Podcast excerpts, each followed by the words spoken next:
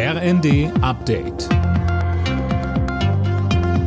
Stündlich neu. Auf den Punkt informiert. Ich bin Tom Husse. Guten Abend. Knapp ein Jahr nach dem Einmarsch Russlands in die Ukraine steht die UN-Vollversammlung ganz im Zeichen des Ukraine-Kriegs. Eben hat Deutschlands Außenministerin Baerbock dort eine Rede gehalten. Sie warb für eine Resolution, die den vollständigen Abzug der russischen Truppen aus der Ukraine fordert. Baerbock sagte, der Weg zum Frieden ist sehr klar. Russland muss zur UN-Charta zurückkehren. Heute ist unser Ziel, dass wir so viele Staaten wie möglich hinter der Charta der Vereinten Nationen versammeln können, damit Russland diese Friedensbotschaft klar und deutlich hört und endlich zur Kenntnis nimmt. Die Welt braucht Frieden und es liegt in den Händen des russischen Präsidenten.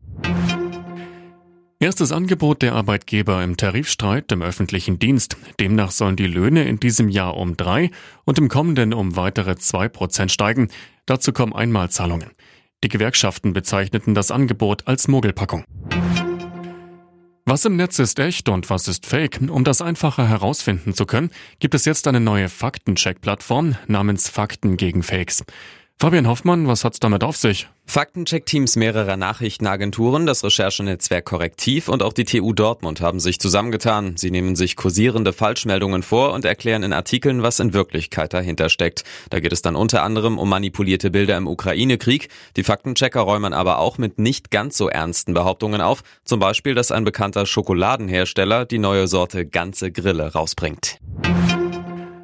Ab heute ist das Warnsystem Cell Broadcast scharf gestellt.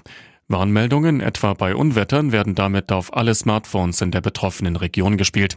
Eine wichtige Ergänzung der bisherigen Warnsignale, so Infrastrukturminister Wissing. Damit erreiche man erheblich mehr Menschen. Alle Nachrichten auf rnd.de